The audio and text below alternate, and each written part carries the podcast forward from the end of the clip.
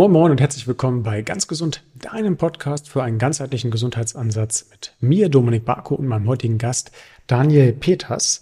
Daniel ist ein junger Mann aus Hamburg, den ich über Instagram habe kennenlernen dürfen. Und zwar ist Daniel unglaublich versiert im Bereich Bewegung. Der bewegt sich wirklich wie ein Aal im Mobility-Bereich, sieht unglaublich kräftig aus, macht sehr filigrane Bewegungen, sehr ästhetische Bewegungen, Dinge, die Richtung Tanz gehen, Dinge, die Richtung Calisthenics gehen, Dinge, die Richtung Bodyweight Training gehen. Und finde es einfach interessant von Leuten zu lernen, die halt sehr in diesem Akrobatik-Movement Themen drin sind. Das macht Daniel aber nicht nur privat, sondern auch beruflich. Daniel ist Teacher und zwar Movement Teacher, macht auch Movement Teacher Training, ist auch Begründer des Movement Teacher Trainings oder zumindest Mitbegründer, mit dem er selbst äh, Personal Trainer oder Menschen, die zumindest Bewegung an andere Menschen weitergeben wollen, äh, unterrichtet und ausbildet. Gibt auch private Stunden für Leute, die sich im Bereich Hamburg und Co. auch interessieren für Bewegung.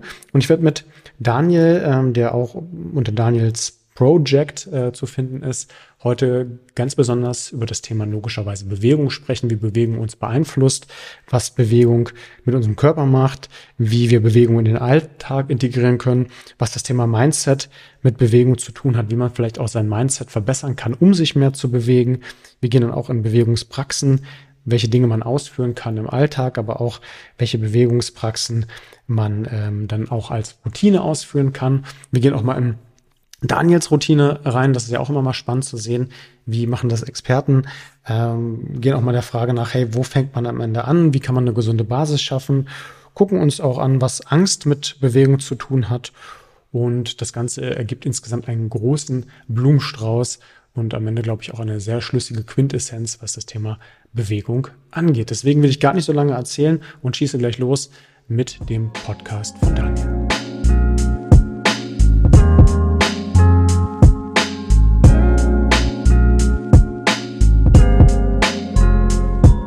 Heutige Podcast wird präsentiert von meinem treuen Sponsor Norsan. Herzliches Dank an euch. Und zwar ist Norsan eine Firma, die nachhaltig im Bereich gesunde Öle unterwegs ist. Unter anderem natürlich auch die hochwertigen Omega-3-Öle mit einem hohen EPA und DHA-Anteil in Teilen fast zwei Gramm pro Tagesdosis. Und da möchte ich nochmal ganz herzlich euch ans Herz legen, das vegane Omega-3-Öl. Ich finde, das schmeckt tatsächlich am besten und da reicht ein Teelöffel aus, um dann halt, ich glaube, 1,7 Gramm EPA und DHA am Tag mitzubekommen. Gibt es tatsächlich auch nochmal verfeinert mit D3 kostenlos dazu und ein so ein Fläschchen mit dem ihr ganz gut einen Monat über die Runden kommt. Das liegt bei gerade mal 29 Euro. Ab drei Fläschchen liegt er bei 26 Euro. Kommt aus hochwertigen Algen, ist nachhaltig produziert. Und wenn ihr euch entschließt, das Ganze mal auszuprobieren, dann gibt's mit dem Code MyBodyMind15 auch nochmal 15% auf eure komplette Erstbestellung. Einfach unten hier auf den Link klicken, den ich euch in der Produktbeschreibung mit einblenden werde. Und dann könnt ihr da nochmal sparen und könnt mich, meinen Partner und natürlich auch euch etwas supporten, was Thema Gesundheit, aber natürlich auch unsere insgesamte Reichweite angeht. Vielen Dank und jetzt geht's direkt in den Podcast. Ähm, moin Moin und herzlich willkommen zum ganz gesunden Podcast. Äh, ich habe heute den Daniel am Start. Ich habe dich gerade schon in voller Couleur vorgestellt. Ähm, aber vielleicht machst du das selbst nochmal, weil es immer ein bisschen schöner ist, das auch in deinen Worten zu hören, wer du bist, wo du herkommst und was ich immer super spannend finde, wie dein Werdegang ist, weil wir alle irgendwie in ähnliche Richtungen uns entwickelt haben, was so Movement und Bewegung angeht, aber doch oftmals eine ganz andere Vita haben. Es äh, ist immer so spannend, dass verschiedene Wege sich dann irgendwo auch kreuzen. Ja, moin Dominik. Erstmal danke für die Einladung. Freue mich, dass ich heute hier sein darf und ein bisschen was von mir und natürlich auch von meiner Arbeit mit euch zu teilen. Ich bin da, ich bin 27 Jahre alt, gebürtig in Schleswig-Holstein, jetzt wohnhaft in Hamburg. Und ich habe mein ganzes Leben lang Fußball gespielt bis zum 19. Lebensjahr. Dann hatte ich einen Kreuzbandriss und einen Außenbandriss. Das war für mich dann erstmal, die Geschichte Fußball war vorbei. Und habe aber schon die frühen Teenie-Jahre, so 13, 14, gemerkt, so hey, ich bin einer, so vom Körperbau her einer der Schmächtigeren und musste da etwas zulegen, bin dann klassisch ins Fitnessstudio gegangen, ein bisschen Bodybuilding gemacht, gemerkt, wie das meinem, meiner Fußballpraxis, meinem Fußballtraining zuträglich war. Habe aber immer nur, also ich bin erst ins Fitnessstudio gegangen und danach habe ich so ein bisschen angefangen mit so Bodyweight Strength Sachen, Calisthenics für mich entdeckt, Bücher gelesen, ähm, das ein bisschen vorangetrieben, aber dann mit dem 19. Lebensjahr, das war ziemlich genau auch mein Abitur, äh, war Fußball dann erstmal vorbei, ein Jahr Pause. Eine schwere Verletzung natürlich. Auch erstmal mit der Verletzung umzugehen, war sehr, sehr schwer für mich persönlich, weil viel weggebrochen ist. Dann auch noch die Schule, weil man einfach dann ja einen neuen Lebensabschnitt begonnen hat. Dann bin ich nach Hamburg gezogen für mein Studium, habe Verfahrenstechnik studiert, also ein ingenieurswissenschaftlicher Studiengang, habe das dual studiert und währenddessen wie ein, wie ein Wilder da Calisthenics weitergemacht. Das war so ein bisschen mein, mein Ding. Und dann 2017 tatsächlich bin ich auf Freiheit in Bewegung gestoßen. Das war ein Projekt von meinem, jetzt einer meiner besten Freunde, von Jonathan Schmid. Der hatte dieses Movement-Projekt ins Leben gerufen in, in Hamburg. Ich habe die damals bei Facebook entdeckt, angeschrieben, gesagt, so, hey, ich würde gerne mal vom, zum Training vorbeikommen. Also ja, komm vorbei. Ich weiß auch noch ganz genau, was wir beim ersten Training gemacht haben. Wir haben so Locomotion, Bewegung am Boden. Für mich war das ganz neu. Ich weiß sogar noch, was Jonathan anhatte damals. Das ist immer ganz lustig. Ähm, bin aber so ein bisschen hängen geblieben, aber immer noch sehr in meinem Krafttraining, Calisthenics-Ding drin geblieben. Habe das ein bisschen ernster betrieben und dann ja, 2018 war ich im Auslandssemester in Schottland und dann war sozusagen ein zweiter Schicksalsschlag. Ich habe ähm, krank, ich war, hatte eine Grippe und bin weiter zum Training gegangen und habe dann sozusagen eine Grippe verschleppt. Das hat sieben Monate gedauert und viel Zeit meines Lebens gekostet, aber ich habe alles danach aus einer anderen Perspektive betrachtet. Ich habe dann gefastet, viel meditiert, mein ganzes Leben ein bisschen umgekrempelt. Es war persönlich eine sehr schwere Zeit, aber ich habe auch mit einem neuen Blick dann auf mein altes Training, auf mein altes Ich geblickt, gesagt, so, okay, aus, welchen, aus welchem Ego hast du damals weiter das Training gemacht, aus, welch, aus welchem Selbstbild. Und dann bin ich ganz 2019, ich habe ein bisschen Olympic Weightlifting gemacht, ein paar Monate lang und dann bin ich Herbst 2019 so richtig tief ins Thema eingestiegen, habe meine Bachelorarbeit dann parallel geschrieben, ein Jahr noch als Projektingenieur gearbeitet und dann 2021, also ziemlich genau ein Jahr nachdem Corona angefangen hat, dann auch meinen Job aufgegeben. Einfach weil ich schon viele Freunde in diesem Bewegungsbereich hatte, Zirkusartisten, Leute, die selbstständig waren. Jonathan, einer meiner besten Freunde, die Freundschaft hat sich darüber hinaus sehr intensiv entwickelt. Es war sehr cool für mich. Ähm, ich habe ihn schon parallel bei seiner Arbeit unterstützt und dann habe ich einfach gesagt, okay, ich mache jetzt hier den Cut. Also wirklich von meinem bezahlten Job als Ingenieur die 180 Grad Kehrtwende gesagt, so, okay, ich gehe erstmal in den Bodensee, habe mit ihm da gemeinsam gewohnt, ihn bei seinen Projekten unterstützt, wir haben gemeinsam gearbeitet und dann aber parallel auch festgestellt, ich wollte mein eigenes Ding machen und habe dann im Oktober, nee, September vor zwei Jahren tatsächlich dann auch mein, meine Selbstständigkeit angemeldet und seitdem gebe ich Bewegungen all seinen Facetten weiter, nicht nur eine Art von Personal Training oder Workshops, sondern ich versuche das auch so ein bisschen in Urlaubsreisen zu integrieren und verschiedene andere Projekte. Also beispielsweise habe ich zwei Jahre lang Sommercamps gegeben, das waren so fünf- bis sechstägige Urlaubsreisen ohne Handy und ohne Uhr, wo dann auch so ein bisschen Persönlichkeitserfahrungen mhm. und andere Dinge auf dem, auf dem Plan standen. Das war mega cool, hat richtig Spaß gemacht. Und jetzt im Winter habe ich mein erstes Wintercamp gegeben. Das war, da war dann der große, das große Dach war dann Eisbaden, Breathwork ähm, und auch natürlich so ein bisschen Selbsterfahrung und da natürlich auch Bewegung zu integrieren. Ähm, genau, das gebe ich jetzt seit knapp zwei Jahren an Menschen weiter und dieses Jahr im April haben wir dann noch unsere Trainer Movement Teacher Ausbildung gelauncht, einfach um mehr Menschen auch in diesem Bereich auszubilden. Nicht nur was das Bewegungstechnische angeht, sondern auch am Ende so, hey, wie kann ich das am Ende in die Praxis umsetzen? Weil ich sage immer so schön, meine Miete zahlt sich nicht mit dem Handstand, sondern mit Geld. Und man kann noch so qualifiziert sein, am Ende des Tages muss man damit auch ein bisschen Geld verdienen, wenn man es denn möchte. Ähm, genau, und wir unterstützen auch in diesem Bereich. Das mal so monologmäßig hier in den nächsten letzten fünf Minuten einmal von mir erzählt. Genau. Okay, super spannend. Erstens äh, habe ich da ganz viele Schnittmengen zu, zu dem gefunden, was wir auch bei uns bei My Body Mind machen. Äh, also ich habe da Meditation rausgehört, Digital Detox, mal keine Uhr haben. Ja, das ist immer Teil dessen, dass wir versuchen in den Alltag zu implementieren. Ähm, auch Eisbaden und Co. Also ich glaube, da äh, haben wir viele, viele interessante Schnittmengen, aber auch äh, geschichtstechnisch, weil ohne meine ganze Video jetzt nochmal runterzubeten, ich habe auch mal ein duales Studium gemacht, habe in der Bank gearbeitet, äh, hatte ganz, ganz viele, ganz, ganz lange Probleme, also deutlich deutlich längeren Zeitraum nochmal als du. Das hat sich bei mir über zehn Jahre erstreckt. Ich bin ja auch insgesamt genau zehn Jahre dann älter als du. Ähm, aber bin dann trotzdem auch auf diese Movement-Schiene gekommen und habe irgendwann auch gemerkt, ey, das ist das Ding, da kannst du Leuten helfen. Äh, vor allem habe ich mich halt selbst aus Themen rausgearbeitet, mit auch einer Vergangenheit aus dem Bodybuilding. Ähm, Bodybuilding klingt jetzt immer, dass man ausgesehen hat wie Arnold Schwarzenegger. Das war jetzt mitnichten bei mir der Fall, aber halt einfach mit einem äh, Fokus, was Bewegung angeht, auf wie sehe ich gut aus und nicht, wie kann ich funktional sein, weil ich war unglaublich äh, stark, also zumindest im, im, Verhältnis zu dem, auch was, was ich jetzt äh, an Stärke habe, so messbare Parameter, Bench Press etc. Ähm, aber ich war unglaublich unfunktional unterwegs. Also ich habe mich äh, tatsächlich kaputt gepumpt, ohne jetzt sagen zu wollen, dass äh, Krafttraining schlecht ist. Da werden wir mit Sicherheit auch drauf kommen. Ganz im Gegenteil. Super sinnvoll, aber man kann ja auch Krafttraining funktional gestalten und auch mit Spaß. Ja, mitunter gibt es auch Leute, die einfach sagen, hey, ich habe Bock, äh, zwei Stunden ins Gym zu gehen und mich da auszupowern, richtig fertig zu machen. Aber es gibt ja auch noch mal ein paar andere Alternativen und die werden wir hier und heute mit Sicherheit auch noch mal zumindest grob anreißen können. Also von daher freue ich mich, weil ich glaube, wir sprechen da eine äh, Sprache. Ich würde vielleicht erstmal mit einer ziemlich offenen Frage in unseren heutigen Podcast einsteigen. Und zwar vielleicht mal mit der Frage, glaubst du, dass wir uns gesellschaftlich betrachtet zu wenig bewegen? Auf jeden Fall. Also, also ich sag mal, gesellschaftlich betrachtet ist jetzt alles 18 Jahre plus. Kinder auf jeden Fall sehe ich auch hier in Hamburg, Spielplätze, gibt es viele Möglichkeiten. Natürlich die PlayStation, Xbox haben wir auch alle durch. Also ich glaube, ich habe auch mal Computer gespielt früher und Playstation gespielt. Das gehört auch ein bisschen so zur Entwicklung dazu. Aber ich glaube, spätestens ab dem Zeitpunkt, wo ja, der Beruf, die berufliche Tätigkeit einsetzt und für, für die meisten, ich stecke das jetzt mal in eine Schublade und sage, ist es am Schreibtisch. Es gibt natürlich auch Leute, die arbeiten draußen, äh, die bewegen sich natürlich ganz anders körperlich, sehr harte Arbeit teilweise. Aber ja, wir bewegen uns deutlich zu wenig und die Corona-Krise hat das jetzt nicht besser gemacht und ich glaube, da ist es kein Geheimnis für, für uns alle da draußen. Und ich habe natürlich auch sehr krassen, was heißt Zuwachs, aber ich habe auf jeden Fall bei meiner Arbeit gemerkt, dass es mehr geworden ist, dass mehr Leute mehr Probleme haben und auf mich zukommen und sagen so, hey Daniel, ich habe Rückenschmerzen, Knieschmerzen, ich möchte mich mehr bewegen, wo soll ich anfangen? Das ist ein Dschungel da draußen mit so vielen Ideen, wo fange ich überhaupt an? Das ist eigentlich das, das größte Problem für die meisten. Aber ja, also einfach eine simple Antwort, ja, wir bewegen uns zu wenig.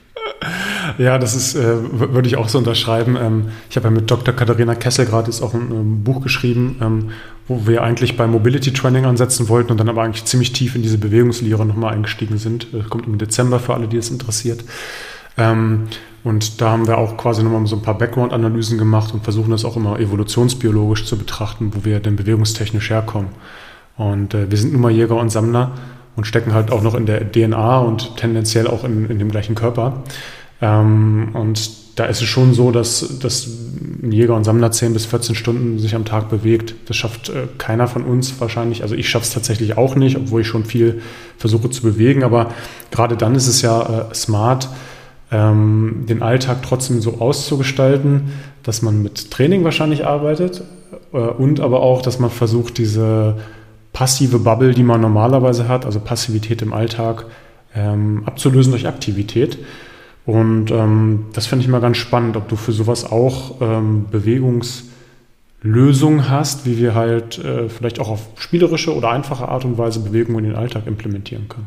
Ja, auf jeden Fall. Also ganz wichtiger Punkt, wenn man das jetzt auf so einer Skala betrachtet, wir befinden uns hier links im absoluten Nichtstun. Und ganz im rechts, also 100, ziemlich am anderen Ende dieser Skala ist das Training, also wirklich so zweieinhalb Stunden, ich gehe ins Fitnessstudio, ich mache was.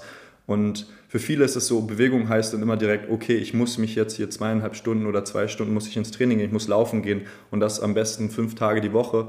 Aber dazwischen ist also ein ganz großer leerer Raum und den müssen wir eigentlich erreichen zu füllen mit, mit Bewegung und ein bisschen Bewegung. Und was kann Bewegung eigentlich sein? Und dann kann das Training am Ende, ist optional, es kann tatsächlich überflüssig sein, natürlich abhängig davon, was die, was die Menschen möchten, wohin sie, wo sie hinwollen. Und so ein erster Ansatz ist einfach, wir nennen das, also es gibt so zwei, zwei Sachen. Das eine ist so eine Daily Practice, einfach so eine Bewegungsroutine für sich zu, zu entwickeln und die in den Alltag einzubauen, wie Zähne putzen.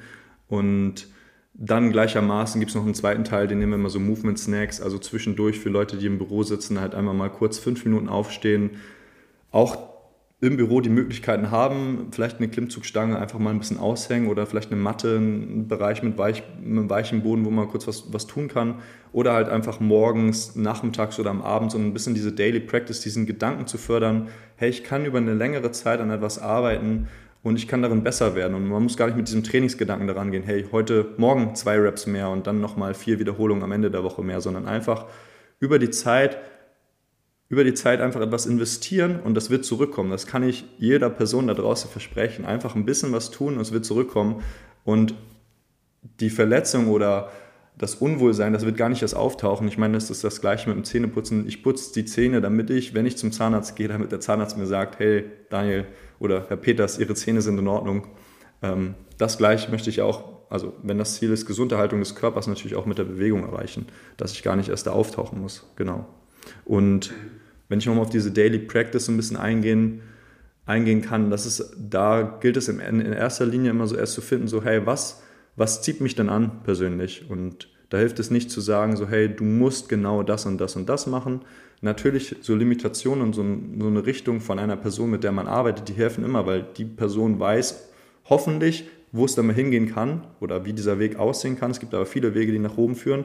Und diese Daily Practice muss aber auch zu einem passen. Und ähm, wir haben da diesen Teil, der nennt sich so Mapping. Das ist einfach so, das sind verschiedene Übungen, die meinen Körper wie so, die, die mir so eine persönliche Landkarte am Morgen geben, wo ich weiß, ich gehe morgens manchmal raus, spazieren und stelle mich hier 50 Meter weiter, ist ein kleiner Park, stelle mich dahin, mache so ein paar Übungen. Und das ist mein persönliches Mapping, weil ich weiß, okay, oh, heute irgendwie mein unterer Rücken ist so ein bisschen tight und ich habe ein bisschen Verspannung in den Hamstrings und das und das tut weh. Und das wechselt aber von Tag zu Tag. Also auch ich, der sich viel bewegt, ich wache morgens auf und denke mir so, oh nee, heute fühle ich mich auch wirklich nicht gut. Und das gehört dazu. Und diese Idee von Mapping ist so mega cool, einfach so ein bisschen so detektiv zu sein und auch so ein bisschen mit diesem explorativen Ansatz da reinzugehen, okay, ich möchte heute gar nicht besser werden, sondern ich möchte erstmal rausfinden, was ist heute eigentlich. Und heute ist, Nacken tut weh, weil ich saß gestern vier Stunden im Kino und habe Avatar 1 und 2 hintereinander geguckt, was weiß ich. So, und vielleicht könnte ich dafür was machen, so, als Idee. Das kann ja für jeden Menschen anders sein, genau. Ist so interessant. Du bringst mich echt hier zum Grinsen die ganze Zeit, weil ähm, das wäre genau die gleiche Antwort, die ich dir tatsächlich auch gegeben hätte. Ähm, dass es immer interessant ist, erstmal eine Art Routine zu implementieren. Ähm, und äh, ich finde dieses, diese Bewegungschecks, so, so nenne ich das, also dass man morgens einmal so eine Art Routine hat, hey, ich check einfach jedes Gelenk einmal durch und gucke mal, wie geht's mir damit heute, was gleichzeitig eine Art von Training ist aber gleichzeitig auch eine Art von Check-up. Hey, bin ich heute bereit, Hochleistung zu bringen? Fühle ich mich heute müde? Ich gehe mal vielleicht auch in eine äh, Propriozeption, also die Selbstwahrnehmung des Körpers und check einfach mal jedes Gelenk durch und merke dann halt, okay, hier stimmt was nicht, woran könnte das liegen? Hat das vielleicht einen bewegungstechnischen Grund? Ja, Habe ich vielleicht wirklich gestern vier Stunden Avatar 1 und 2 geguckt?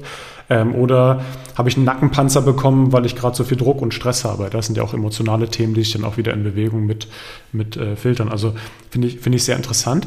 Vor allem, ähm, das ist gerade fast so ein bisschen im Nebensatz untergegangen, aber das würde ich gerne noch mit rausholen, weil ich das interessant finde. Ähm, auch mal dieses äh, eigene Scheitern mitzugeben äh, und auch mal zu sagen, hey, mm, wir als Leute, die sich doch offenkundig sehr viel bewegen und auch sehr viel mit Themen befassen, können auch mal Problemchen haben. Ja, äh, das, das finde ich einfach sehr nahbar und das finde ich auch schön, dass du das, das hier so gesagt hast. Denn äh, eigentlich jeden Movement Coach, den ich kenne, der ist da aus einer irgendeiner Leidungs Leidensgeschichte hingekommen. Und manchmal suggeriert der Social Media, hey cool, der hat nie Probleme, der ist immer fit, der steht morgens auf, macht einen Flickflack und landet dann im Spagat. So, ne? das, äh, das sieht immer ganz gut aus, aber ich glaube, da unterschätzt man erstens, dass sowas nicht von heute auf morgen passieren kann und zweitens, dass jeder Körper immer auch mit Verletzungen mal zu tun hat und wenn es nur Mikroverletzung ist, dass man mal sagt, hey, ein, zwei Tage läuft es nicht so gut. Ja, also auf jeden Fall, dass, ich möchte gar nicht dieses Bild zeichnen, dass alles perfekt ist. Verletzungen gehören auf jeden Fall dazu. Und Verletzungen sind auch nötig, einfach für das persönliche Wachstum und auch neue Ansätze zu finden. Und eine Verletzung, natürlich, wenn ich jetzt vom Auto angefahren werde und das ist ausschließlich der, der Fehler des Autofahrers, dann kann ich da nichts für. Aber es kann auch passieren, dass Verletzungen aufgrund von einem falschen Training entstehen, von einem falschen Ansatz, von einem falschen, äh, von falschen Lebensgewohnheiten. Und dann kann das auch immer nur ein Reminder sein, so hey, vielleicht habe ich da, vielleicht war ich noch gar nicht weit genug. Also ich möchte, das ist ja auch ein, mein großer Kritikpunkt der, der westlichen Gesellschaft, ich gehöre ja auch dazu, man möchte schnelle Erfolge, man möchte schnell irgendwo hin, aber wenn man diese Basis, ein, ein Fundament aus Bewegungsintelligenz und Kraft und all diesen ganzen Themen noch nicht geschaffen hat und trotzdem etwas macht, wofür der Körper vielleicht noch nicht bereit ist, dann schleicht sich vielleicht eine Verletzung ein über, über eine Zeit oder, oder es passiert instantly. Und das ist dann immer nur ein, oftmals ein Reminder dafür, okay, ich kann nicht alles steuern und vielleicht bin ich hier schon zwei, drei Schritte zu weit gegangen und sollte eigentlich erstmal ein bisschen mehr an der Basis arbeiten. Das kann ja verschiedene Gründe haben, aber es gehört auf jeden Fall dazu. Ich habe Tage manchmal morgens, da fühle ich mich auch nicht nach bewegen und dann manchmal mache ich es auch nicht. Und das ich weiß, jeden Tag ein bisschen Bewegung tut gut, aber ich habe auch mal einen Sonntag, wo ich morgens aufwache und denke mir so, nee, heute bin ich müde von der Woche, ich bleibe heute im Bett liegen und gucke am Vormittag mal schon einen Film und dann gehe ich erst raus und gehe mal spazieren. So, und das ist dann mein Bewegungstag und das ist, das ist auch Alltag, das gehört auch dazu. Okay, das ist herzlich und offen, das finde ich ganz schön. Ähm, ich würde allerdings nochmal auch ähm, bei der ähm, Frage, der vorletzten Frage von mir nochmal noch mal nachhaken. Also du hattest äh, schon gesagt, hm, das würde ich so als äh, vielleicht Umfeldsbewegung klassifizieren, dass man sich erstmal ein Umfeld schafft, was halt gut ausgestattet ist. Ne? Ich mache das gerade auf, wir stellen jetzt hier neue Mitarbeiter ein und ich selbst habe immer eine Hängemöglichkeit bei mir. Ich habe immer eine Möglichkeit, äh, dass ich mich auf eine Yogamatte schmeiße und genauso mache ich das auch bei meinen Mitarbeitern. Äh, habe tatsächlich auch von Strong Flex, kennst du vielleicht, den Paleo Chair, den finde ich cool. Ich habe das früher auf einer Box gemacht, fünf, sechs Jahre. Also einfach, dass man sich ein Umfeld kreiert, was überhaupt Bewegung ermöglicht, denn äh, das ist zumindest was, womit ich häufig konfrontiert werde. Hey, ich sitze ja im Büro, was soll ich denn machen? Ja, okay, ne, klar kannst du was machen, aber natürlich nicht, wenn du dich die ganze Zeit nur auf den Stuhl setzt und dich davon nicht abhebst.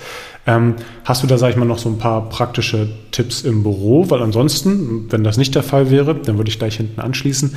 Ähm, hast du vielleicht auch so, so, so Routinen, so kleine Routinen, die man noch irgendwie noch in den Alltag mit einpflegen kann, die einem das Ganze ein bisschen einfacher machen, auch in die Praxis zu überführen? Mm, tatsächlich, ein großer Punkt ist bei mir tatsächlich spazieren gehen. Ähm, spazieren gehen ist für mich die, die Basis von, von vielen, weil das kann jeder und jeder weiß, was er, er oder sie oder was, was sich zu tun hat. Und ich habe hier in, bei mir in Hamburg auch ein paar Parks, die hier um mein, um mein Wohnhaus oder wo ich wohne platziert sind. Und ich wähle immer den Spaziergang so, dass ich an den einen Park vorbeilaufe, weil da sind so Tore und da kann ich hängen.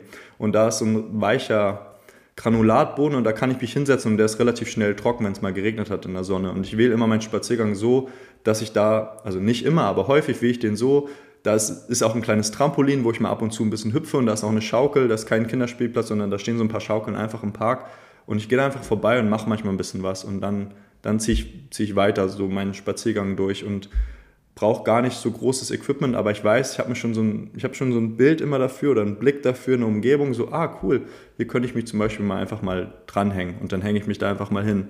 Weil, wie gesagt, ich sehe da gerade bei dir im Hintergrund die Sprossenwand oder Möglichkeiten zum Hängen. Ich wohne im Altbau, hier ist es schwierig mit Ringen aufhängen tatsächlich oder irgendwas aufhängen. In der Tür kann man was aufhängen. Ähm, tatsächlich fürs Büro einfach natürlich erstmal den Chef ansprechen oder die Chefin und sagen so, hey, ich möchte gern was machen und vielleicht das irgendwie durchzusetzen, dass da mal eine kleine Ecke hinkommt, eine kleine Matte. Und ich glaube, wenn einmal die Benefits oder dieser Mehrwert erkannt wird, auch von den Kollegen, Kolleginnen und vielleicht auch vom Chef und man merkt so, hey, das ist doch voll schön, sich da mal kurz fünf Minuten zu bewegen und das tut einem gut, weil das Gefühl, das, das kann man nicht ignorieren. Also wenn man, wenn der Chef sagt, nee, ich möchte das nicht, aber wenn er es ein paar Mal gemacht hat in zwei Wochen und merkt dann so, oh, mein, mein Gluteus und mein unterer Rücken, der fühlt sich ja richtig gut an. Wenn ich mich jetzt wieder in mein Meeting setze, dann, dann gibt es da kein, kein Argument mehr dagegen, das nicht zu tun. Genau. Aber sonst zu Büro. Ich habe tatsächlich das eine Jahr fast nur im Homeoffice gearbeitet, als ich noch Projektingenieur war. Und ich habe tatsächlich am Boden gearbeitet. Ich hatte so Weichbodenmatten am Boden. Ich hatte einen Schreibtisch am Boden. Ich habe auch auf dem Boden geschlafen. Das war so eine sehr extreme, ausprobierende Phase. Aber es war mega cool, hat meine Beweglichkeit im Unterkörper extremst verbessert.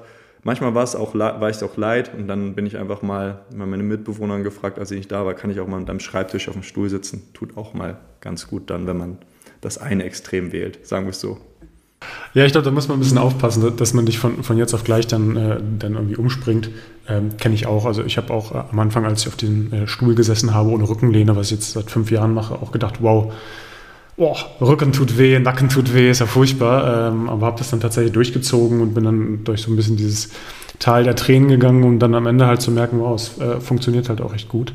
Ähm, ich habe tatsächlich auch nochmal so, so ein technisches Equipment hier. Ich habe noch so ein Walking Pad mir irgendwann geholt, sodass ich dann auch so bei Meetings und so theoretisch gehen kann. Bin ich jetzt kein riesig großer Freund von, das aber ab und zu mal zu machen, gerade wenn ich gemerkt habe, ich kann keine Spaziergänge machen, finde ich gut.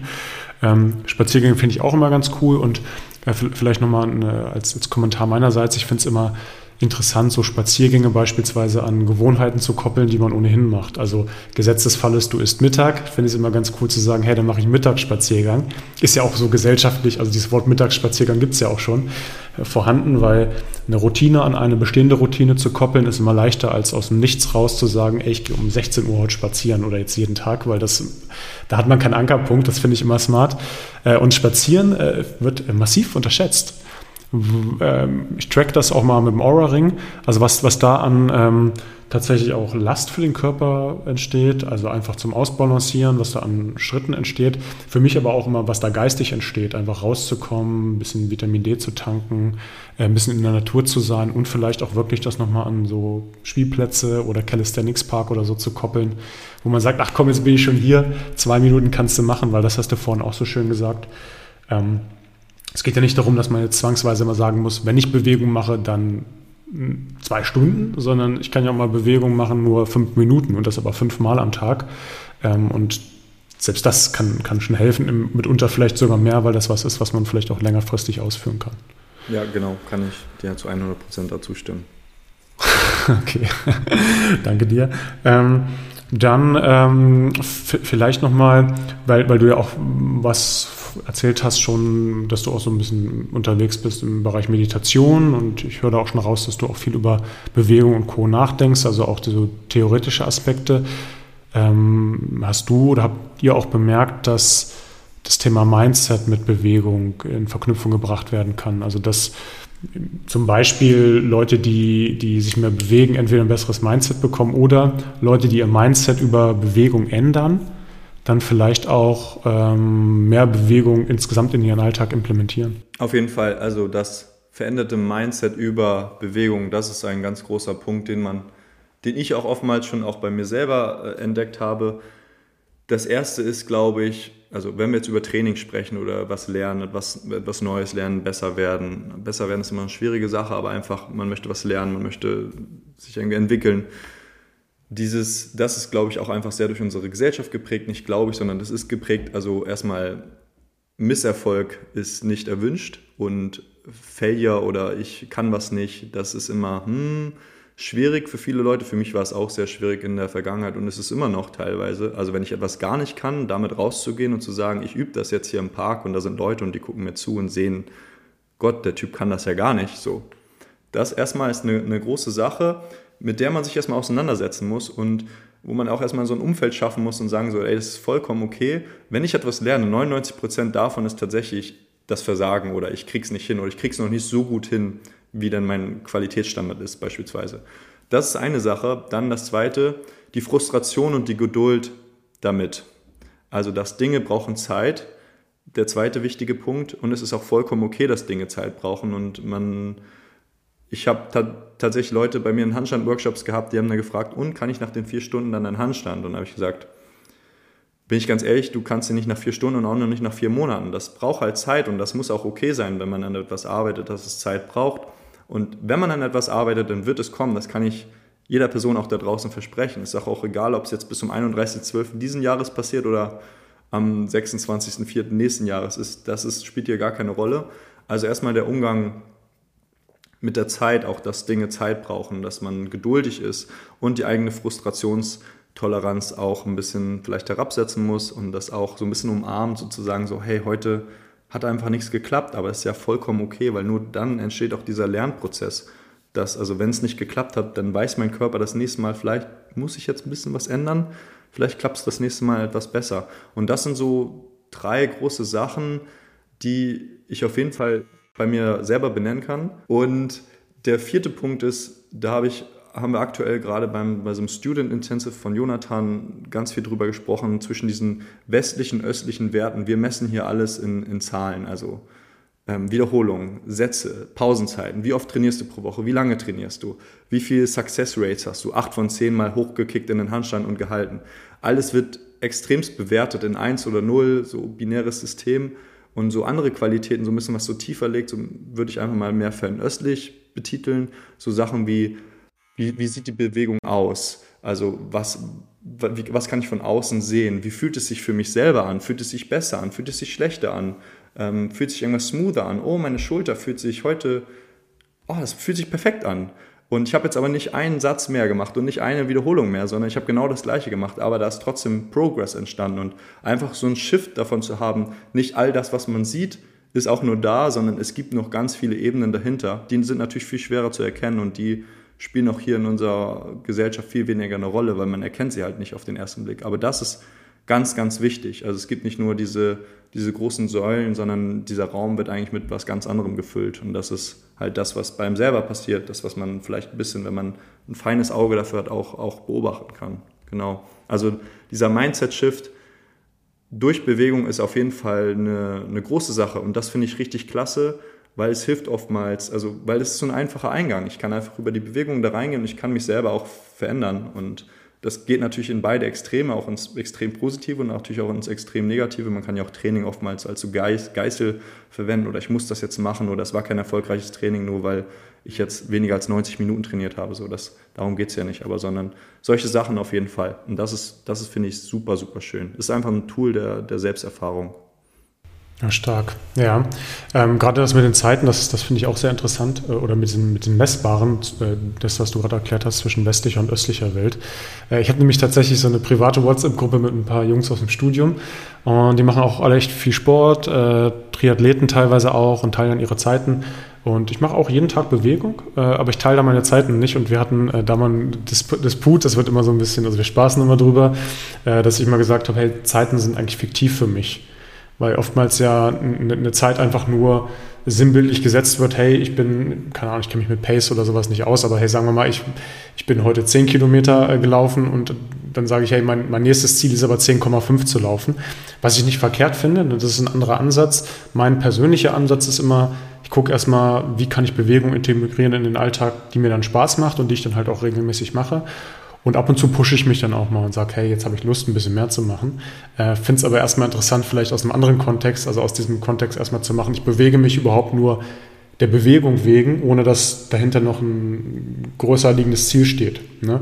Und ich glaube auch diese Zielsetzung ist, ist ja, es kann sein, ich will mehr schaffen, ich will, dass Bewegung schöner aussieht, ich will eine Bewegung erst lernen, Skill, ich will mehr Muskulatur haben, also vielleicht für die, für die Optik. Ähm, so dieses Warum dahinter, das finde ich auch immer ganz interessant, weil das die Leute auch auf unterschiedliche Art und Weise antreibt. Ich habe beispielsweise früher ähm, ganz ehrlich wegen der Optik trainiert, ne, Fitnessstudio, das hat, war so ein Ego-Ding. Bin dann irgendwann ins Training gegangen, weil mein Ziel war, schmerzfrei zu sein. Und als ich dann schmerzfrei war, war das Ziel, neue Skills zu lernen. Und gerade ist einfach nur zu gucken, hey, wie schaffe ich es im Alltag, das zu belassen? Und ich habe gerade gar nicht so die krasse Motivation, neue Skills zu lernen, sondern einfach das, was ich habe, noch besser zu konservieren. Ja, das, das, ist, das äh, ist ein schöner Punkt tatsächlich, denn das, was du sagst, diese Motivation dahinter, wieso mache ich das, das verändert sich konstant. Und man darf nicht so sehr, also das ist natürlich schwer, aber man darf noch nicht so sehr an alten Bildern hängen bleiben. Okay, jetzt habe ich das eine Zeit lang aus den und den Gründen gemacht und jetzt vielleicht verändert sich das und dann möchte man aber an dem festhalten, weil man merkt so, okay, das bin ich jetzt aber gar nicht mehr. Und da auch immer ganz wichtig zu differenzieren zwischen Training, weil Training ist immer, es ist immer für mich eine Arbeit für etwas in der Zukunft. Also wenn ich ein Training mache, dann muss ich dann nicht zu 100% ausgepowert sein danach, sondern ich trainiere für einen Skill in der Zukunft. Und wenn ich eine Bewegungsroutine mache, einfach in den Alltag einbaue, dann mache ich das einfach nur der Bewegung wegen. Da geht es nicht um Verbesserung, nicht um noch besser werden, noch schneller, noch was weiß ich, noch mehr Range of Motion, sondern einfach nur, ich mache es der Bewegung wegen, weil das für mich gerade gut anfühlt. Und das ist völlig fein und das reicht auch völlig aus. Und da darf man sich auch nicht vergleichen mit, mit anderen, wenn man da sieht, okay, die machen das alle super ernst und ähm, da muss jeder für sich seinen eigenen Weg finden. Genau. Ja, und das, äh, das, das finde ich äh, insgesamt einfach sehr, sehr, sehr spannend, so zu überlegen, halt auch, hey, ich, ich, ich mache das jetzt erstmal aus, aus einer eigenen intrinsischen Motivation, die, die kann sich halt immer ändern und auch variieren. Du hast aber auch gerade gesagt, Skills äh, sind, sind ja auch irgendwie ein interessantes Ziel. Also zu sagen, hey, ich will einen gewissen Locomotive Drill können oder ich will einen Animal Move können, ich will einen Handstand können, ich will Calisthenics Move können. Ähm, wenn man sich dich bei Instagram anguckt, dann sieht das ja schon phänomenal aus. Also da denkt man ja auch, wow, what the fuck, das kriege ich halt nie hin. Ja? Äh, also da, da, das sieht schon echt toll aus. Ähm, da würde ich vielleicht erstmal generell fragen, wenn, wenn du einen neuen Skill siehst, also wenn du sagst, hey, ich habe das irgendwo gesehen und ich finde das erstrebenswert, ich will das lernen. Wie gehst du da in der Regel vor? Beobachtest du dir erstmal?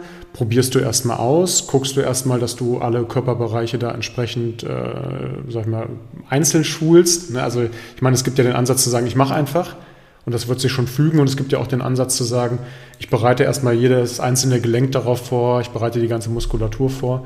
Ähm, hast du da einen festen Vorgang oder bist du da dann auch eher explorativ? Also fester Vorgang im Sinne von Vorbereitung tatsächlich jetzt zu meinem jetzigen Trainingszustand gar nicht mehr, weil ich einfach einen so, das kann, also erstmal danke fürs Kompliment noch vorher, ähm, weil ich so ein gutes, so eine gute Foundation habe. Also mein, ich bin beweglich, bin stark in vielen Positionen, bringe eigentlich alles mit, was, wenn wir uns immer so einen akrobatischen Move anschauen, dann bringt mein Körper schon eigentlich alles mit, was, was da ist und das ist auch das, was ich versuche mit meinen Kunden oder Kundinnen zu, zu implementieren. Erstmal so eine, so eine Basis, weil das ist einfach wichtig. Das hilft mir einfach, explorativ neue Skills dann auch zu lernen.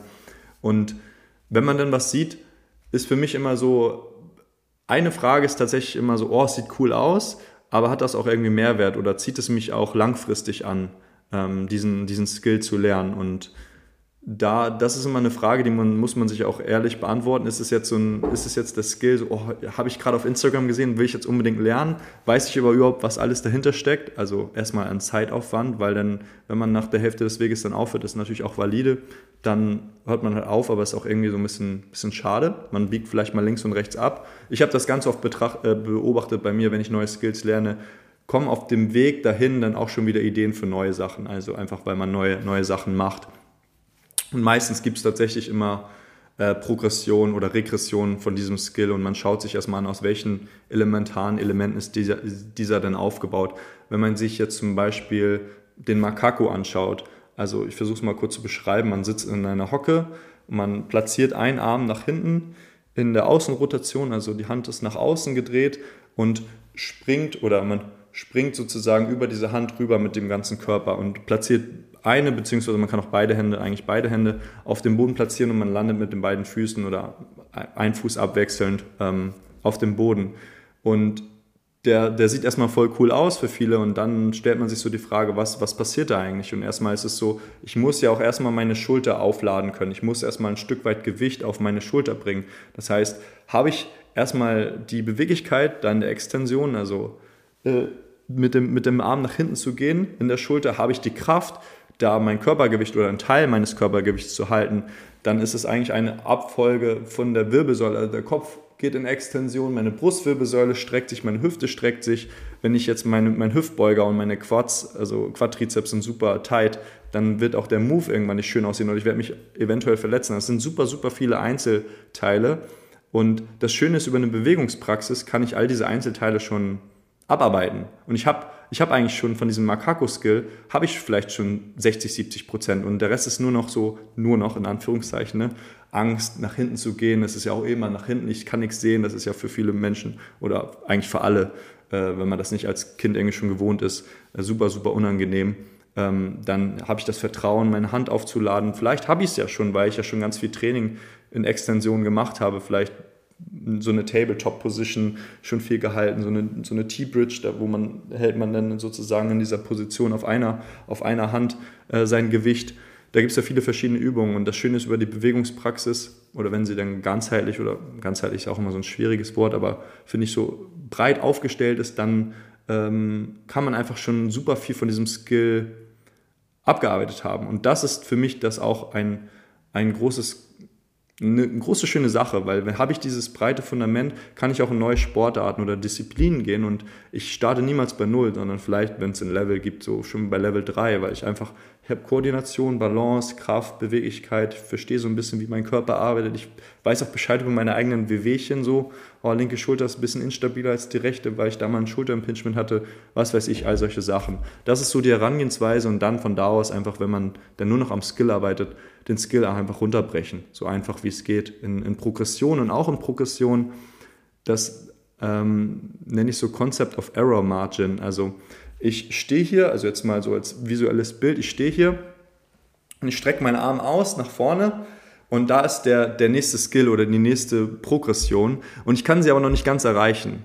Und das Lernen muss in diesem Fall passieren, dass die Person so lernt, dass sie weiß, der, die nächste Stufe, die ist da und ich, ich kann sie erreichen und sie ist nicht unendlich weit weg, weil dann kommt auch Frustration, dann merkt man so, ich bin eigentlich noch gar nicht da. Und diese, auch dann für Menschen, mit denen man arbeitet, diesen Skill in diese Progression, in diese Stufen runterzubrechen, so dass man immer zu der Session das Gefühl hat, zu 90 Prozent, manchmal auch einfach Frustrationssessions, die gehören auch dazu, aber so, dass man so weiß, so, ich bin nah, ich kann ihn fast erreichen. Wenn ich jetzt weitermache, habe ich diese Stufe. Und von dieser Stufe, dann passiert wieder genau das Gleiche. Und dann hat man auch dann diese Erfolgsmomente, dieses so, ah cool, dieser Dopamineffekt muss auch jetzt nicht immer da sein, aber oftmals, das macht das Lernen ja auch viel schöner, wenn man, wenn man das einfach Step by Step lernt. Ich meine, Mathematik in der Schule ist genau das Gleiche. In der ersten Klasse machen wir keine, keine Graphentheorie oder was weiß ich, sondern man lernt halt so 1 plus 1 dann kommt vielleicht 1 minus 1, dann kommt 1 mal, 1 mal 2 geteilt durch und so weiter und so fort. Und jedes Mal setzt man immer eine Stufe oben drauf und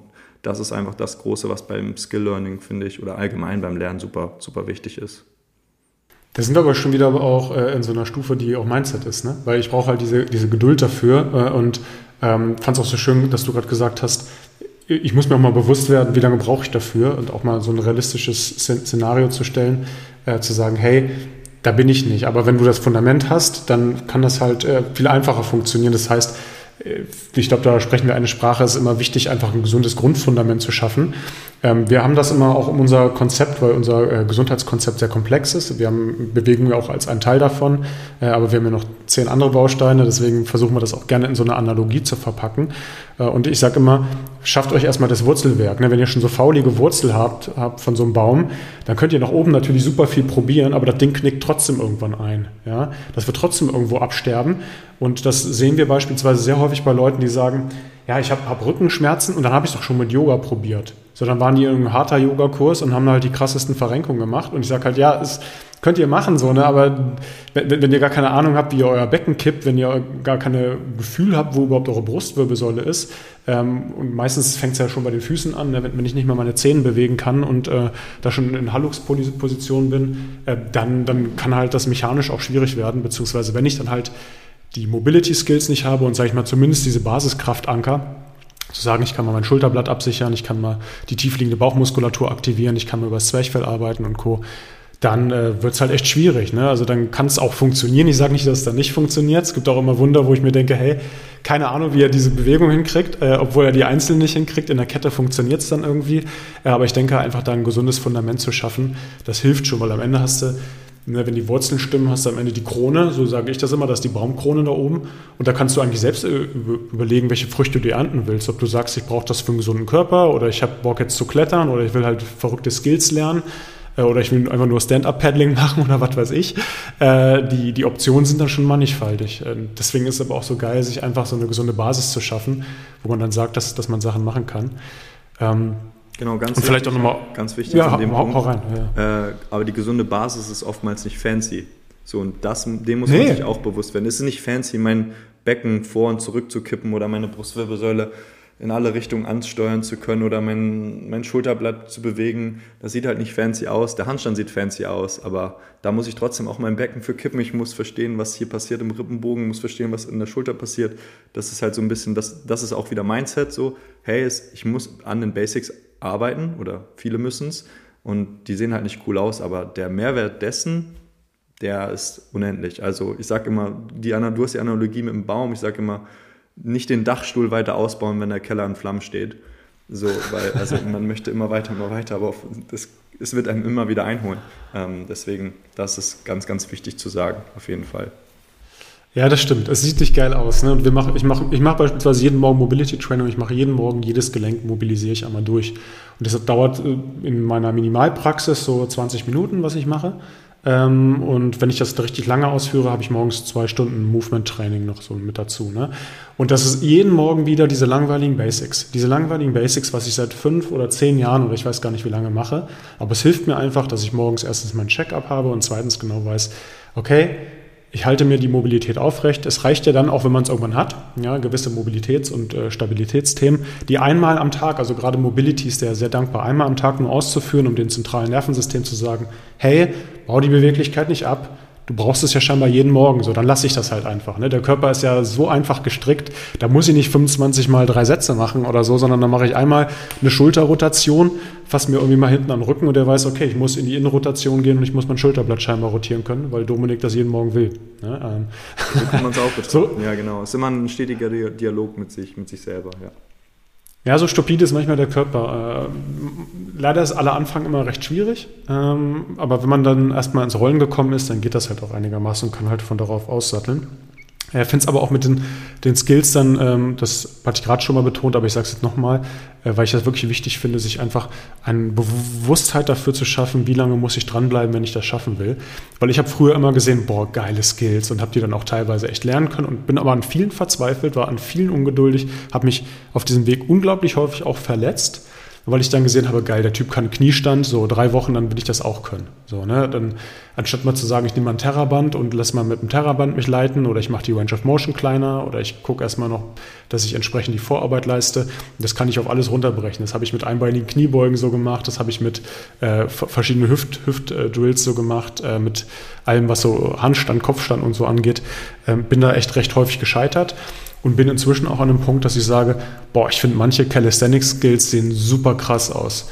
Würde super gerne Human Flag können, aber ich weiß halt einfach für mich, was auf meinem Level ist, was da dazugehören würde, was ich sonst auch mit Familie und zwei Kids und äh, Alltag äh, und äh, Business und so zu tun habe. Und dann kann ich mir halt selbst tief in die Augen gucken und sagen, hey, willst du so viel Zeit dafür investieren, um diesen Skill zu lernen oder fandest du ihn halt einfach nur einmal cool, weil das halt am Ende immer bedeutet, wenn ich das mache, dann muss ich das jetzt auch ein, zwei Jahre durchziehen und halt so und so viele Stunden investieren. Ja, ich glaube, das darf man sich schon, schon mal endlich fragen, unabhängig von der Basis, weil die sollte, glaube ich, bei jedem stimmen. Ja, genau, kann ich äh, auch nur zu 100 Prozent zustimmen, ja. Ja.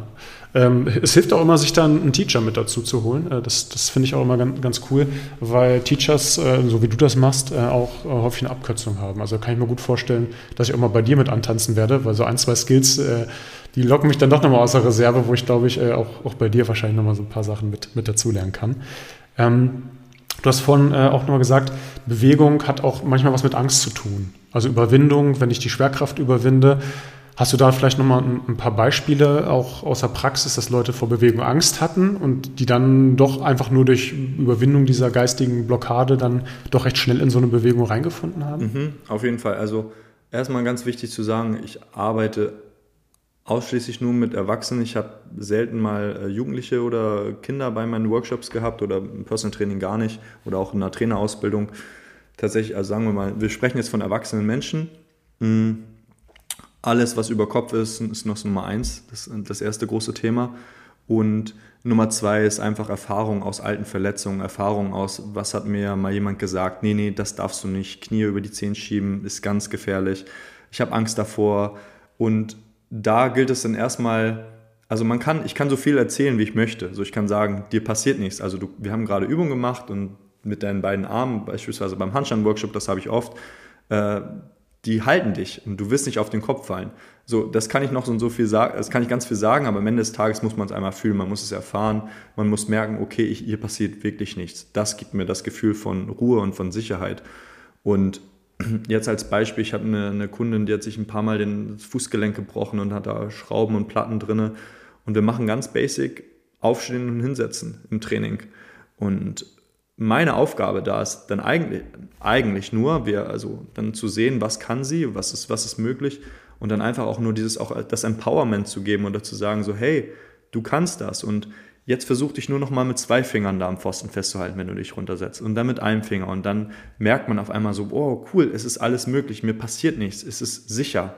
Und dieses Gefühl von Sicherheit, das herzustellen mit verschiedenen Vorübungen, jetzt mal wieder zurückgesprungen zum Handstand, ähm, einfach mal die Wand hochlaufen, aber nur so weit, wie man sich wohlfühlt. Und das ist fein. Also ich gehe jetzt mal davon aus, man ist in einer Liegestützposition und die Füße zeigen hinten zur Wand und dann läuft man so ein bisschen die Wand hoch. Und wenn man die Wand jetzt nur 50 cm hochläuft, ist es alright. Und dann bleibt man da mal kurz, so lange wie man es halten kann, sagen wir mal so 60, 70 Prozent der Intensität.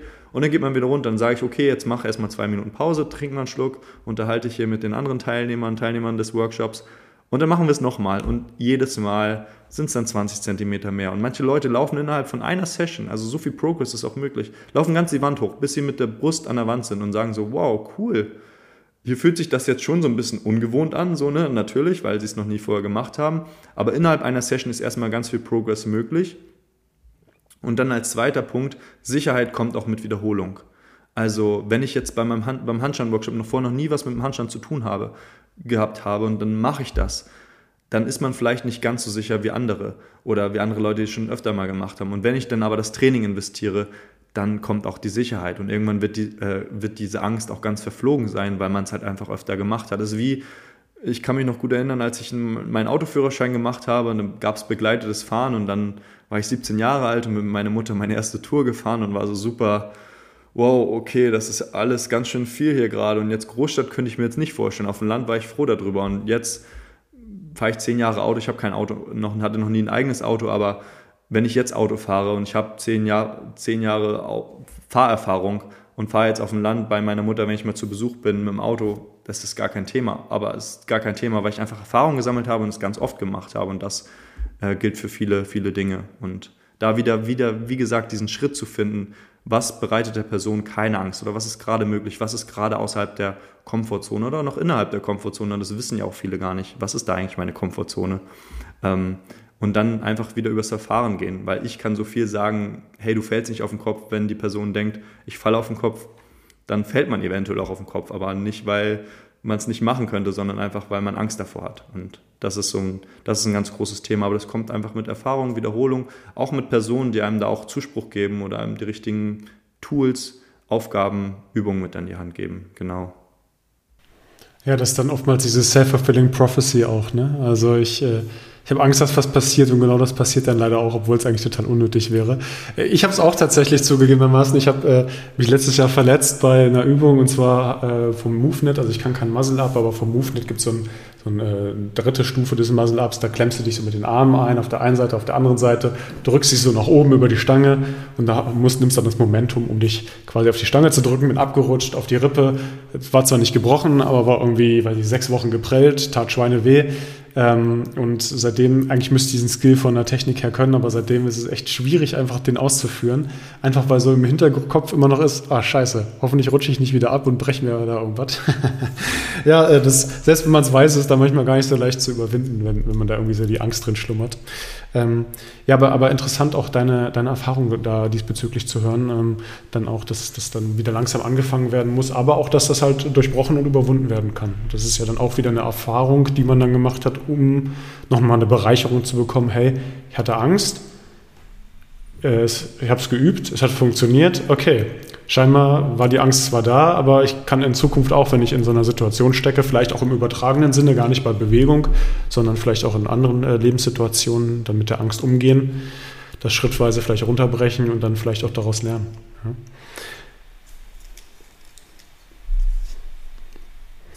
Also Bewegung auch immer was, äh, hat auch immer was zu tun mit mit, äh, mit Kopf oder ganz, ganz viel mit Kopf. Wird ja auch im Wesentlichen übers Gehirn initiiert äh, oder auch rein übers Gehirn initiiert. Also wenn ich meinen kleinen Finger bewege, dann beschließt ja nicht der kleine Finger, so ich bewege mich jetzt mal, sondern das Gehirn macht das ja. Äh, von daher immer wichtig auch, äh, ja, da geistig flexibel zu bleiben, aber das bedingt sich ja auch. Also je mehr ich mich bewege, desto mehr bin ich dann auch im, im kognitiv äh, dann, dann auch gut drauf. Ja, das äh, beschreiben auch viele so eine gewisse Klarheit oder, oder so ein Glücksgefühl, ja auch über, über Dopaminausschüttung beispielsweise, auch nach Bewegung. Also macht ja ganz, ganz viel mit uns. Ähm, ich glaube, wenn wir das jetzt noch mit anfangen würden, dann würde, glaube ich, der Podcast sehr, sehr lange werden.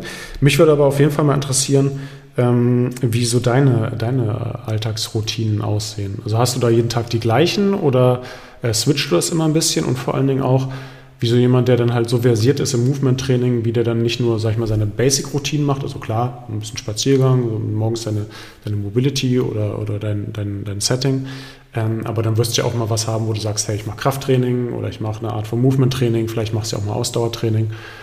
Ja, würde mich, mal, mich mal interessieren. Also das ist wiederum auch sehr lebensphasenabhängig. Ich würde sagen, meine, das, was ich täglich tue, wechselt so alle drei, vier Monate zwei bis vier Monate.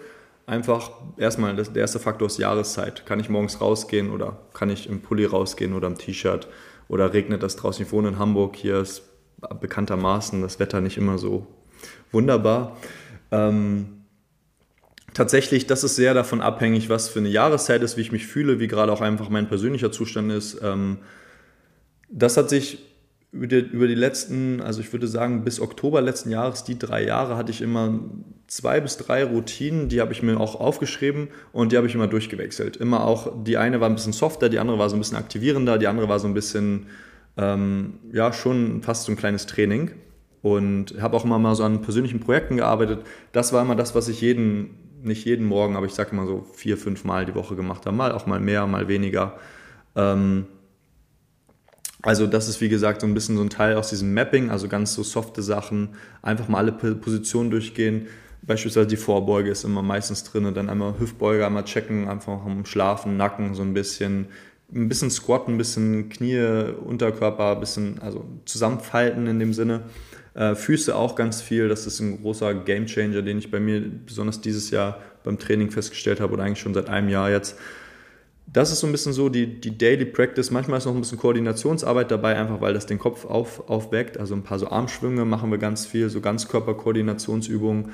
Ähm, und jetzt zur Zeit habe ich jetzt gerade mit angefangen, weil bei mir mein, mein persönlicher Fokus geht so ein bisschen in Richtung Tanz, akrobatischer Tanz, all diese ganzen Richtungen habe ich mich die letzten Jahre schon mehr gemacht, aber jetzt im Sommer jetzt nochmal ist nochmal rausgekommen, dass ich das nochmal mehr machen möchte, einfach für mich selber. Ähm, und das orientiert sich so ein bisschen in die Richtung.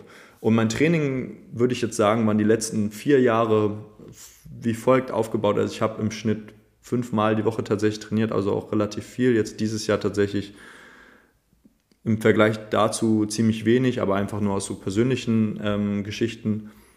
Da war immer, also ich hatte immer eine Kraftsession pro Woche. Die hat auch ausgereicht tatsächlich. Also Kraftsession war Oberkörper und eine Unterkörpersession und ich habe damit äh, mir jeden Skill auch geholt, den ich haben wollte. Das lief tatsächlich echt gut und viele Leute trainieren in diesem Bereich fast schon zu viel als, als zu wenig. Ähm, also eine Oberkörper-, eine Unterkörper-Session, die meistens noch gepaart waren mit so ein bisschen Beweglichkeitssachen, Handstandsachen, äh, der Hand, Handstand oder so Pressing-Sachen, wie wenn man sich von den Händen in den Handstand reindrückt. Das war da integriert, dann hatte ich eigentlich eine. Aber, aber, aber darf ich da kurz unterbrechen? Äh, die, die Kraftsachen sind dann schon konventionelles Krafttraining. Also würdest du schon, schon sagen, machst Kreuzheben, Kniebeugen oder, oder sind das dann Bodyweight-Übungen? Ist gemischt gewesen. Also mal okay. auch mal Weighted Back Squats, also Kreuz, äh, Kniebeuge mit Zusatzgewicht, immer auch davon abhängig, wo war ich gerade unterwegs, habe ich einen Zugang zum Fitnessstudio. Ich war relativ viel auf, auch auf Reisen die letzten Jahre. Ähm, war meine, meine Klimmzüge habe ich mit Zusatzgewicht gemacht, meine Dips habe ich mit Zusatzgewicht gemacht, einfach weil da ist der große Vorteil von Zusatzgewicht oder, oder ähm, Gewichten allgemein. Man kann die Intensität einfach steigern, steigern, steigern und irgendwann ist da so ein bisschen mit Bodyweight-Sachen Schluss, beziehungsweise die sind sehr schwer zu skalieren beim Gewicht. Wenn ich da jetzt beim Klimmzügen sagen wir mal, ich habe 20 Kilo da drauf und dann möchte ich mich steigern und ich habe so Mikroplates, dann packe ich ein Kilo drauf. So, und wenn ich das bei Bodyweight, wenn man jetzt so, sich eine Person vorstellt, die macht zehn Klimmzüge oder sagen wir, sie macht fünf und dann sage ich, mache noch mal eine sechsten, einen sechsten Rap, ist das ja ein zu, also auf die gesamten auf die gesamtbewegte Masse ja viel, viel mehr prozentual, also die, die Steigerung. Das ist so ein bisschen die Krux hinter dem, dem Bodyweight-Sachen, also die Kraftsachen waren da sehr, also ich würde sagen, 70% Bodyweight und 30% ähm, mit Zusatzgewicht. Genau, Kreuzheben eher wenig gemacht, aber tatsächlich, interessanterweise habe ich letztes Jahr im Juni mal ein, bin ich mit einem Kumpel ins Fitnessstudio gegangen und wir haben so krass, äh, wir haben so klassisch Powerlifting-Contest gemacht und einfach mal so die Numbers gecheckt, was so denn doch drin ist, also ohne, ohne Krafttraining, das darauf bezogen ist. Und das war schon sehr beeindruckend und das hat mich auch immer richtig gefreut, weil das, der Übertrag ist schon sehr, sehr groß gewesen. Ähm, genau, also der Kraftteil, Unterkörper, Oberkörper. Eine Session war so ein bisschen, wir nennen das Planeswork und Acrobatics, also so ein bisschen Ebenenarbeit. Da gibt es die liegende Ebene, das ist so das ganze Floorwork, die, die sitzende Ebene, die krabbelnde Ebene, das ist so dieses ganze Locomotion. Ähm, denn die stehende Ebene, also Bewegung einfach im Stehen, für viele, auch für mich sehr schwer, weil man hat halt nichts, was, woran man sich so orientieren kann. Ähm, und dann gibt es eigentlich noch die springende Ebene, das ist dann all solche Backflips und solche Sachen, aber die lassen wir mal ausgeklammert. Ähm, und dann auch noch die Ebene auf den Händen, das sind so ein Vorwärtsrad oder ein Radschlag, ein Cartwheel im, im, im Englischen. Das war auch noch eine Session, eine Floorwork-Session, die sich ein bisschen an die liegende Arbeit integriert hat. Und dann hatte ich meistens noch so eine Open, Open Exploration, Physical Exploration Session. Da haben wir ein bisschen Parcours gemacht, Beweglichkeitstraining. Ähm, was war noch dabei? Jongliert habe ich eine Zeit lang relativ viel.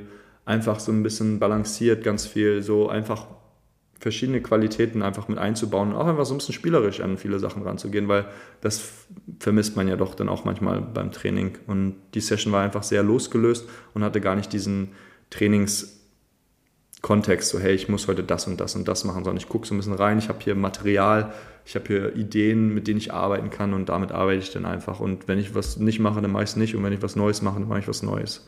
Genau, das war so im Schnitt so die, die, die fünf Sessions, genau. Das ist geil. Also auch gerade das Letzte, das, das gefällt mir, weil ich äh, mich auch gerne an so, so äh, Arbeit von Kindern äh, orientiere, weil die würden ja nie im Leben sagen, also Kinder sind, haben wir ja eingangs schon gesagt, sind eigentlich fit, wenn die jetzt nicht den ganzen Tag vor der Playsee hocken. Äh, und die machen ja nie ein Workout. Da gibt's ja kein Workout. Die sagen ja nicht, ey, ich mache jetzt mal eine Cardio-Einheit und eine Krafteinheit und Mobility-Einheit. Mein Sohn ist äh, jetzt gerade vier geworden. Ey, der sprintet andauernd rum. Der sprintet überall hin. Der, nach dem Sprint sprintet der wieder. Also das ist so das Schnellste, was er laufen kann guck, guck mal einen Alltagsathleten an, wenn, wenn der dreimal hintereinander gesprintet ist, da kommt schon ordentlich die, die Lunge raus. Das gleiche ist mit Mobility, mit Hangeln, äh, mit, mit äh, gut, Füße sind noch nicht so ausgebildet. Aber es ist eigentlich ganz interessant, dass Kinder ja quasi versuchen, einfach das zu machen, was ihnen Spaß macht äh, deswegen davon auch mehr machen und dann halt auch irgendwo hin wollen, weil die irgendein Hindernis überwinden wollen, schneller werden wollen, äh, irgendwo draufklettern wollen oder dergleichen. Und ich glaube, da können wir uns alle immer noch äh, so eine Scheibe von abschneiden. Da versuche ich mich auch häufig wieder mit zurückzulotsen, wenn ich sage, ey geil, mach jetzt wieder voll viel Krafttraining so, dann gibt es bei mir immer mal wieder diese Regression zur Mitte, dass ich sage, ey komm, mach doch so ein bisschen spielerisch einfach mal was und guck doch mal wieder, dass du richtig Spaß dran hast. Ja, tut auf jeden Fall auch, auch super gut. Also ich war oftmals einer, der auch gerne alleine für sich trainiert hat, weil ich habe dann alles unter Kontrolle gehabt in dem Sinne. Ich konnte sagen, so hey, ich mache das jetzt, keiner nervt mich, jetzt negativ gesehen, kann ja auch positiv sein, aber ich konnte einfach mein eigenes Ding machen. Aber diese Sessions oder insbesondere, die kann man ja auch super cool mit anderen Leuten machen, kann man ein bisschen Tennisbälle mitbringen oder so Holzsticks oder irgendwas und einfach das so ein bisschen integrieren und auch einfach mehr so ein Gesellschafts-Community-Ding draus machen, weil das ist in der klassischen Bewegungswelt noch sehr unterrepräsentiert und ich glaube, das muss man so ein bisschen noch fördern. Einfach, dass auch das Soziale so ein bisschen mehr mit dazugehört. Ähm, allein schon aufgrund von Corona haben wir uns schon genug isoliert und da so ein bisschen mehr auch wieder zusammenzufinden, weil sich gemeinsam zu bewegen ist ein super schönes Erlebnis einfach. Das macht super viel Spaß. Deswegen hat der Vereinssport früher auch funktioniert, aber das ist ja tatsächlich nicht nur durch Corona, aber unter anderem auch deswegen ja schon sehr stark am Sterben. Also einfach so dieses, diesen sozialen Austausch zu haben, hey, äh, sei es nur, ich gehe Fußball zocken und bin da halt mit zehn Jungs zusammen und zocke da Fußball. Ich habe früher Basketball gezockt, das ist natürlich auch mal cool. Ähm, äh, diese, die Gesellschaft, die quasi noch mit Bewegung dann, äh, dann eigentlich ein schönes Gesamtbild formt. Ja. Ja, mein Lieber, dann, äh, ich glaube, wir könnten ganz lange über Bewegung quatschen, aber dann würde ich hier einmal einen, einen Ankerpunkt setzen. Ähm, ich glaube, jetzt werden ganz viele Leute sagen, boah, Daniel klingt irgendwie interessant, der kennt sich schon ziemlich gut mit Bewegung aus. Äh, ich hätte mal Bock, was mit dem zu machen. Vielleicht mal aus zwei Perspektiven, was kann ich machen, wenn ich sage, hey, ich will äh, als Privatperson was bei dir machen oder wenn ich sage, hey, ich bin Trainer und möchte irgendwie ein bisschen nochmal eine Schippe drauf äh, bekommen, dass ich vielleicht auch an andere Leute das mit weitergeben kann. Okay, also erstmal freut mich das natürlich. Ich freue mich immer über Nachrichten, das sage ich immer allgemein, auch wenn Leute positiv, positive Resonanz oder auch negative Resonanzkritik, Feedback ist immer much appreciated. Ich freue mich auch immer mit Leuten in Kontakt zu gehen. Das erste Privatperson, natürlich auch für, für Trainer oder Trainerinnen. Äh, hier in Hamburg biete ich Personal Training an, 1 zu 1 Training, auch 1 zu 2 Training, einfach im klassischen Bewegungsbereich da immer sehr abhängig davon, was möchten die Leute. Also ich habe Menschen, mit denen, die wollen Handstand lernen. Ich habe Leute, die möchten einfach gesund, einen gesunden Körper leben. Ich möchte Leute, die wollen einfach richtig ballern, wie sie so schön sagen, einfach Vollgas geben. Äh, Workshops ebenfalls hier in Hamburg und auch gerne, ähm, habe auch schon Workshops in Köln, in Barcelona gegeben. Auch außerhalb, wenn wenn es da Bedarf gibt, immer super gerne, hat man ein Fitnessstudio, irgendeine Location, dann bin ich immer super gerne auch bereit zu reisen und das auch weiterzugeben in Person. Und online tatsächlich gar nicht mehr. Da gibt es also zum Teil noch online. Es gibt noch das klassische Online-Coaching bei meinem, bei meinem besten Kumpel, bei Jonathan, bei dem ich auch lange trainiert habe oder auch immer noch trainiere. Ähm, das haben, er hat das aufgebaut, ich habe ihn ein bisschen dabei unterstützt. Und für die Trainer oder Trainerinnen oder auch Quereinsteiger, Yogis, Physiotherapeuten haben wir tatsächlich auch dabei. äh, die, die sich da noch fortbilden wollen, haben wir eine Movement Teacher äh, Ausbildung oder Movement Teacher Training haben wir das genannt. Das ist eine zwölfmonatige äh, Ausbildung für den Bewegungsbereich. Sowohl das eigene Training, also man bekommt individuelles One-on-One-Coaching von uns mit einem fest, festen Curriculum. Man lernt was über Anatomie, über Trainingsgestaltung, Trainingsplanung, all diese ganzen Themen rund um das Thema Bewegung, Lernen, Lernen, auch ganz wichtig. Wie schreibe ich Trainingspläne? Wie unterrichte ich? Wie gebe ich Workshops? Wie konzipiere ich ein Training? Das ist so der eine große Teil. Und der zweite ist so ein bisschen so, hey, wir unterstützen auch dabei, wie kannst du das am Ende in die Praxis umsetzen? Also so dein eigenes Business. Ähm, immer so ist ein bisschen verpönt, shady im, im, Internet heutzutage, so hey, dein Business. Ähm, aber am Ende des Tages ist es das ja. Äh, wie möchtest du es weitergeben? Möchtest du vielleicht ein Online-Coaching geben? Möchtest du einfach dein klassisches Personal Training um Aspekte erweitern? Da auch die ganze Unterstützung drumherum, so hey, viele wissen gar nicht, wo, wie erstelle ich überhaupt eine Website, wo fange ich an? Anmeldung von Gewerbe, wie definiere ich oder wie definiere ich, was ich eigentlich mache, wie kommuniziere ich das, wie definiere ich meine Zielgruppe, wie ist da eigentlich der rote Faden dadurch, äh, wie kann ich damit Geld verdienen, was gibt es für Möglichkeiten. Das ist so ein bisschen der zweite Teil, der dann so mehr gegen Ende hin der Ausbildung erfolgt. Das ist so, das ist unser Angebot an all die Menschen, die Bock haben, das nochmal so nicht nur für sich selber, natürlich auch für sich selber, wenn man es gerne möchte, aber vielleicht auch noch an andere weitergeben wollen. Und wie das dann aussieht, ob das jetzt für Kinder ist oder als Ergänzung von etwas, von einem bestehenden Job oder möchte es Fulltime machen, Retreats veranstalten, gibt es ja tausend Möglichkeiten heutzutage, auch aufgrund von Social Media und dem Internet.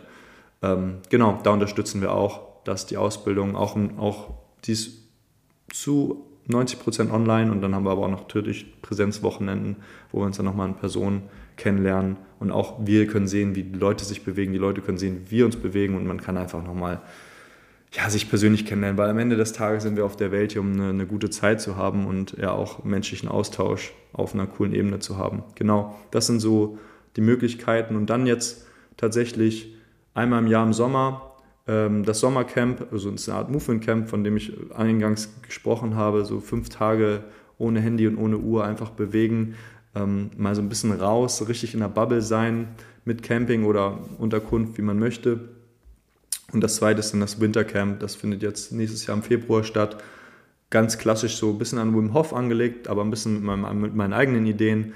Ähm, Eisbaden, Meditation, Breathwork, auch Bewegung, aber im Winter einfach muss man sich auch ein bisschen an der, wir versuchen auch so uns ein bisschen an den Jahreszeiten zu orientieren. Im Winter muss man nicht ganz so viel machen wie im Sommer. Man fühlt sich auch nicht danach, sondern da wird die, die Bewegungswelt ein bisschen anders gestaltet und einfach auch, ja, mal rauszukommen. Rauszukommen, neue Erfahrungen zu sammeln und genau, neue Menschen kennenzulernen.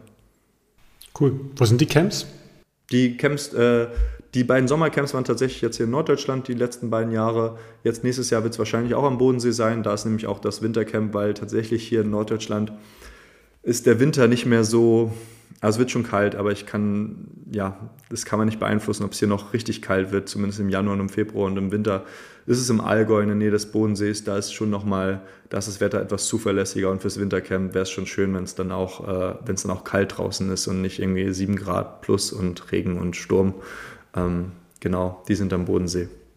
Da macht Eisbaden schon mehr Spaß. Ja, auf jeden Fall. Okay. Genau, vor allen Dingen auch, weil das wir da auch noch in die Berge laufen. Und genau, da gibt es schöne Seen in den Bergen und die Location ist wunderschön und ja, das ist schon cool. Okay. Ich werde das auch nochmal alles verlinken, also deine Homepage, auch nochmal dein Instagram-Profil, falls man mal sagt, hey, ich will einfach mal nur gucken, erstmal nur, was, was kann der so. Ähm, Theorie ist immer alles ganz interessant, aber wenn man dich bewegen sieht, dann ist man, merkt man, glaube ich, schon, dass da auch ein bisschen was hintersteckt. Äh, ja, und dann hat mir das super viel Spaß gemacht. Fand es interessant, weil wir, glaube ich, sehr, sehr viele Schnittmengen haben, sehr viele Themen miteinander vereinen und ich glaube, wir quatschen nach dem Podcast jetzt noch ein bisschen weiter. Ja, Vielen danke, Dank, Dominik. Von meiner Seite erstmal hat mich auch mega gefreut. Immer schön, auch mit Menschen sich austauschen, die so eine gleiche Vision haben, das vielleicht ein bisschen anders auf die Straße bringen, die PS. Ähm, Finde ich immer sehr inspirierend. Dankeschön. Danke, mein Lieber. Ciao. Ciao.